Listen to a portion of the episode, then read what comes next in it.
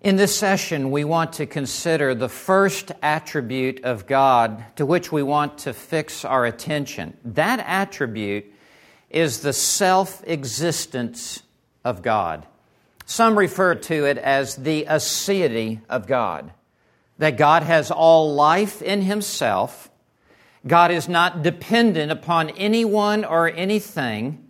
We, as His creatures, are entirely dependent upon Him the life that we have, both physical and spiritual, has been derived from Him.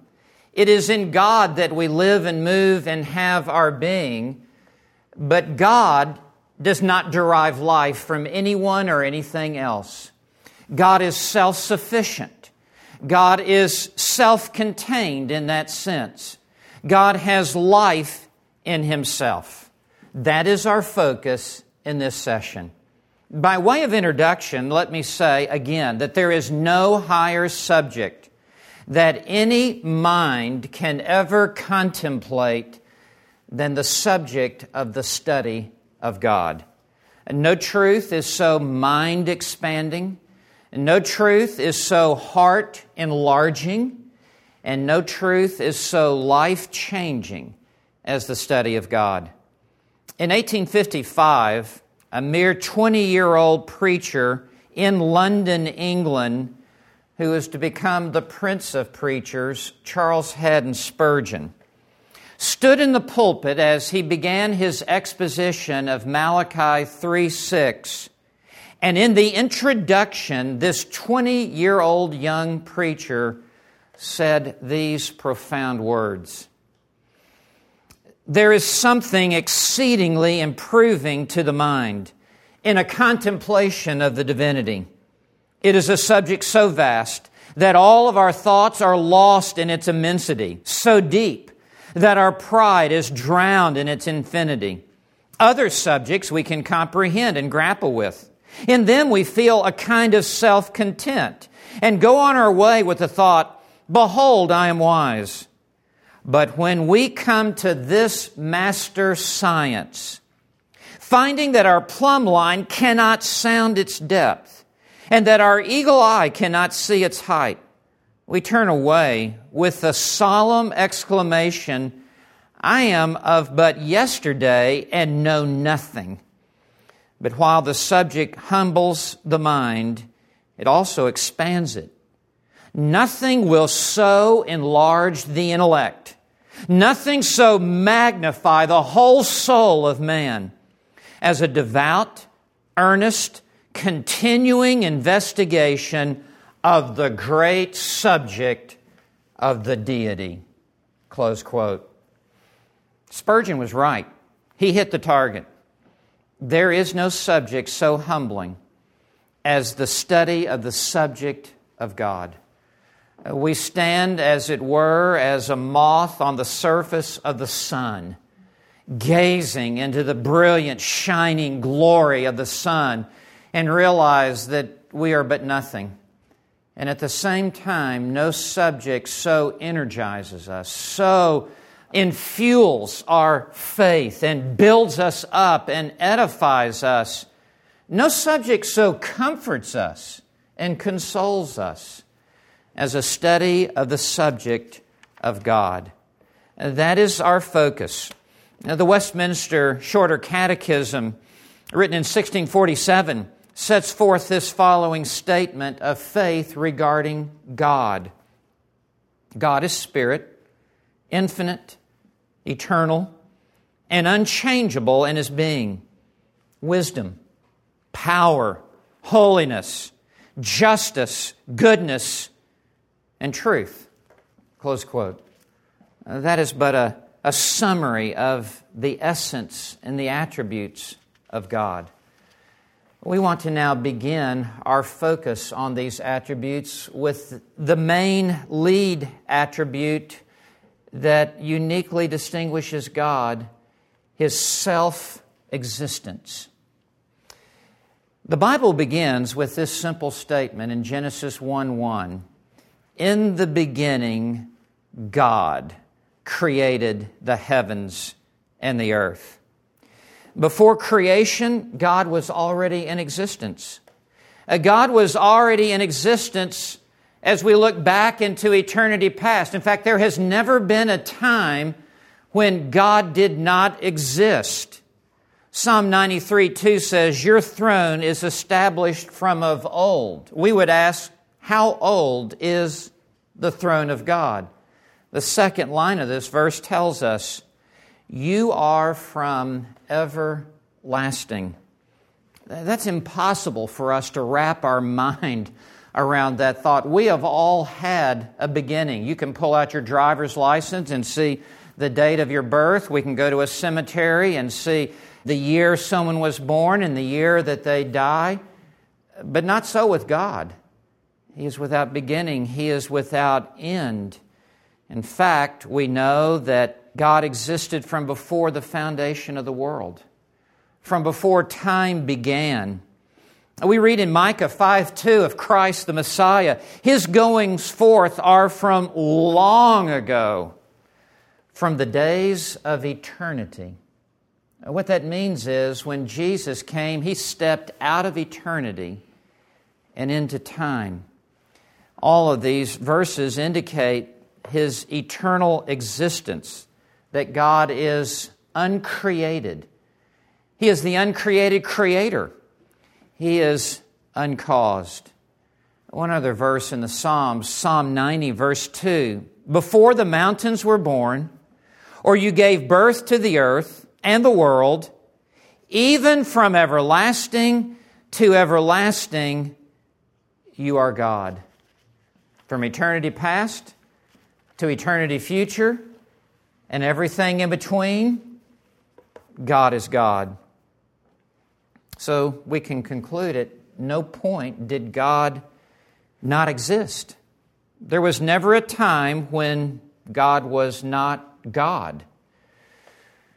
R.C. Sproul writes in a profound way If anything exists, then something has always existed. If there was ever absolutely nothing, then nothing could possibly be now because you cannot get something out of nothing. Conversely, if there is something now, then that in and of itself demonstrates that there was always something. And that which always is exists in and of itself. That is the one who has the power of being within himself the living God. Close quote. What R.C. Sproul is saying is that because there is something now, you and me and the universe and the earth, that presupposes by necessity that there has always been something, and that something is God, the eternal God. Isaiah 43, verse 10 God says, Before me there was no God formed, and there will be none after me. No God preceded God, nothing preceded God, and nothing will follow him as well. So, in the beginning, God created the heavens and the earth. A.W. Pink has written a marvelous book called The Attributes of God, and in that book, Pink writes There was a time, if time it could be called, when God, in the unity of his nature, though subsisting equally in three divine persons, dwelt all alone. In the beginning, God. There was no heaven, where his glory is now particularly manifested. There was no earth to engage his attention. There were no angels to hymn his praises, no universe to be upheld by the word of his power. There was nothing, no one but God. And that not for a day, a year, or an age, but from everlasting. During a past eternity, God was alone, self contained, self sufficient, self satisfied, in need of nothing. Had a universe had angels, had human beings been necessary to him in any way, they also had been called into existence from all eternity. The creating of them, when he did, added nothing to God essentially. He changes not. Therefore, his essential glory can be neither augmented nor diminished. Now, listen to this. Pink concludes God was under no constraint, no obligation, no necessity to create. That he chose to do so was purely a sovereign act on his part, caused by nothing outside of himself, determined by nothing but his own mere good pleasure. For he works all things after the counsel of his will. That he did create, Pink writes, was simply for his manifested glory. Close quote. We feel overwhelmed by thoughts like this, and that is a good place to be. It produces humility within us to think of the vastness and the greatness of our God who has always existed and yet chose to create time and creation and the universe and even us, the more we contemplate the majesty and the greatness and the grandeur of our God, the more it humbles us. And God gives grace to the humble, does He not? God gives strength to those who are weak. This is a good place for us to be, under the shadow of the Almighty. Revelation 4, verse 8 He is the God who was, and who is, and who is to come. Isaiah 57, 15 For thus says the high and exalted one who lives forever. Psalm 102, 27 You are the same, and your years will not come to an end.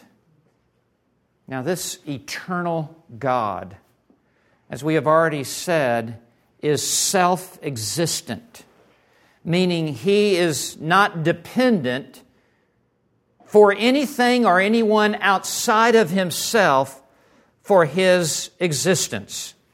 Uh, God is not caused by anything outside of himself. He is not upheld by anyone outside of himself. He instead is the source and the cause of his own existence. God has all life in himself. And the basis of our life has been derived from God. John 1 4, concerning the Word, Christ. In him was life, and the life was the light of men. This life is all in God. And so, therefore, our physical life is from Him. Our spiritual life is from Him. Our eternal life is from Him. But He is this self existent life. John 5, verse 26 the Father has life in Himself. John 11, 25, Jesus said, I am the resurrection and the life. John 14, verse 6 I am the way, the truth, and the life. Romans 9, verse 26 He is the living God. Acts 17, 28 It is in Him that we live and move and have our being. God, who is life and has all life in Himself, is self sufficient in himself. It is important that we understand that God did not create us because God was lonely, because God had a need inside of him that was unmet by himself. God did not create us because there was a hole in his holiness. Or he did not create the universe to fulfill some need that he had. No, God was and is all sufficient in himself. He is in need of nothing outside of himself. Romans 11:34 says, "For who has known the mind of the Lord or who has been his counselor?" God doesn't go to anyone for counseling. God is self-contained and self-sufficient in his own wisdom. We must seek him for counsel and wisdom. The next verse, verse 35, or who has first given to him that it might be paid back to him again?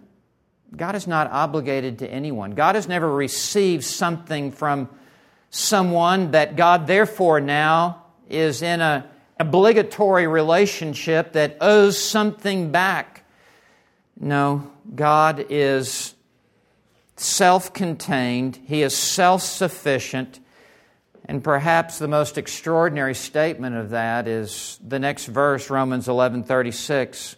For from him and through him and to him are all things. That's an all inclusive statement. That it's all from him, it's all through him, it's all to him.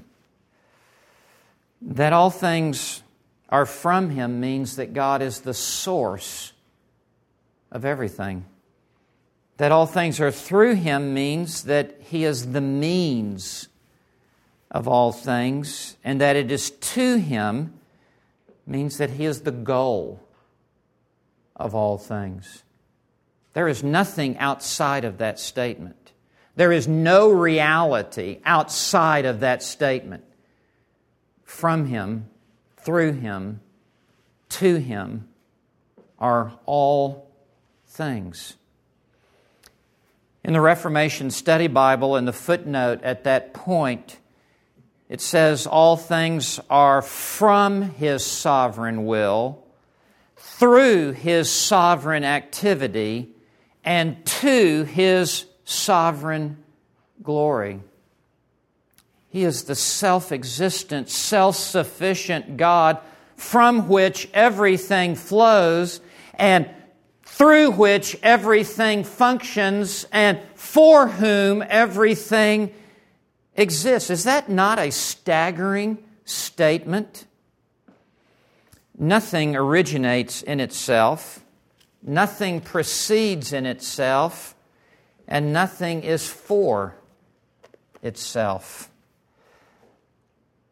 The happiest and most joyful moments of our lives are when we truly contemplate and meditate upon this truth.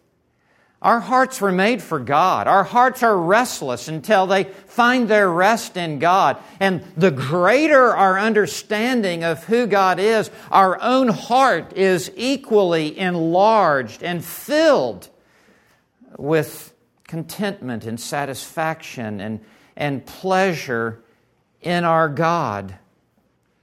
1 Corinthians 8, verse 6 says much the same. Yet for us there is but one God the Father, from whom are all things, and we exist for Him, and one Lord Jesus Christ, by whom are all things, and we exist through Him. Colossians 1 17, Christ is before all things, and in Him all things hold together. Hebrews 1, verse 3 Jesus upholds all things by the word of his power. The immensity and the infinity of our God is beyond our comprehension. It is beyond our ability to truly grasp. And yet, we must come and lose ourselves to be swallowed up in the vastness and the greatness, the grandeur and the glory of our God. We, as a result of this, must learn what it is to truly trust Him in everything. Sometimes we think, can I bring small things to God or should I only bring large things to God? One day, G. Campbell Morgan, who was the predecessor of Martyn Lloyd Jones, was preaching at Westminster Chapel in London. He had been preaching on the greatness of God. And after the service, a very proper, Victorian like lady came to the front door of the church as Dr. Morgan was greeting the parishioners as they were leaving. And she took Dr. Campbell's hand with her white gloved hand and said, Dr. Morgan, may I bring little things to God or only big things? Dr. Morgan looked at her with a twinkle in his eye and he said, Ma'am, everything in your life is little. There is nothing big in your life. Not compared to God, right? God is God, and we are but the creatures of His hand. Therefore, we must bring everything to God. We must trust Him with everything. Trust in the Lord with all of your heart. And lean not on your own understanding. In all your ways acknowledge Him, and He will direct your paths. What an encouragement for us as we think of this self existence of God. There is not a need that we have in our lives, but that He is the supply. There is nothing that we are lacking in our lives, but that God has infinite resources to provide for us as we follow His Son, the Lord Jesus Christ. So, as we begin our study of the attributes of God, uh, we begin at that place where there is no beginning. We go back to eternity past, and when we cannot go back any further, there is our eternal God, self sufficient, self satisfied, self contained, possessing all life in himself, ready to uphold us, ready to strengthen us, ready to encourage us as we live our lives. The greatness of our God will encourage greater faith that we put in Him as we look to Him and rely upon Him who is infinitely capable of meeting our every need. May the Lord bless us with this great truth.